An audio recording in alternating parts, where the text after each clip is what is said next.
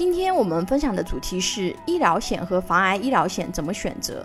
医疗险和防癌医疗险怎么选择？直接说结论啊，能买百万医疗险的朋友建议选择百万医疗险，买不了医疗险的朋友才考虑买防癌医疗险。为什么这样选呢？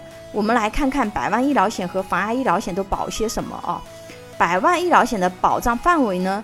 通常是只要在公立二级或者二级以上医院普通住院部就医，医保报销以后啊，达到个人自付一万的免赔额，一万以上的医疗费用啊，百分之百报销，包含社保内外用药啊，这是常规百万医疗的保障范畴。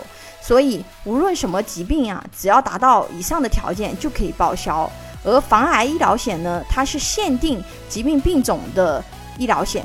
只有癌症才能报销啊，或者有的产品它扩展了原版癌也能报销，但是就是只有这两种，在保障范围上呢，百万医疗险比防癌险大很多啊，所以如果不是健康告知原因买不了百万医疗险的朋友啊，建议直接买百万医疗险就可以了，就不用买防癌医疗险啊。当然了，如果你百万医疗险买不了了。那么防癌医疗险对于特定人群还是非常有用的。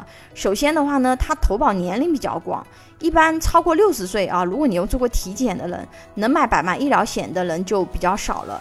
而防癌医疗险呢，最高八十岁也可以买得到。其次呢，健康告知比较宽松，常见的三高人群呀、糖尿病人群呀，它都可以投保。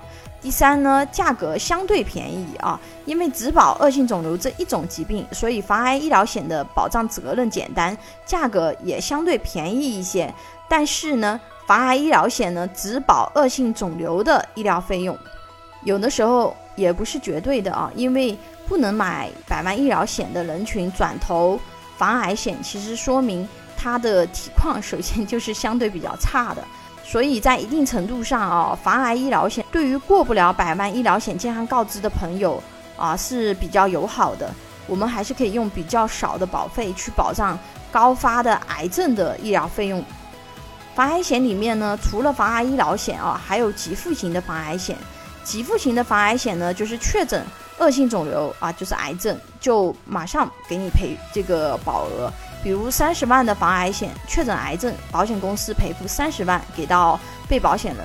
防癌医疗险呢，它是用来报销医疗费用的，报销金额能报销多少呢？主要是要看看病花了多少钱啊，以及这款防癌医疗险它的报销比例和上限是多少。两者在保障形式是不一样的。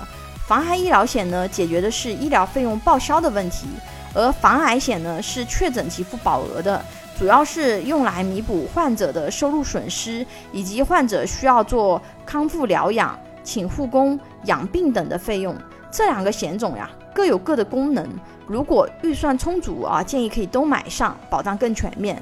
如果说你健康告知是可以通过常规的百万医疗险和重疾险的，那么这两个险种呢，建议可以不用去考虑啊，直接买百万医疗险和重疾险就可以了。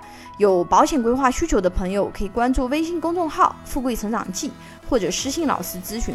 拥有一百多家保险公司产品库，轻松货比三家，帮助有保险需求的家庭节省百分之三十左右保费，省钱省时间。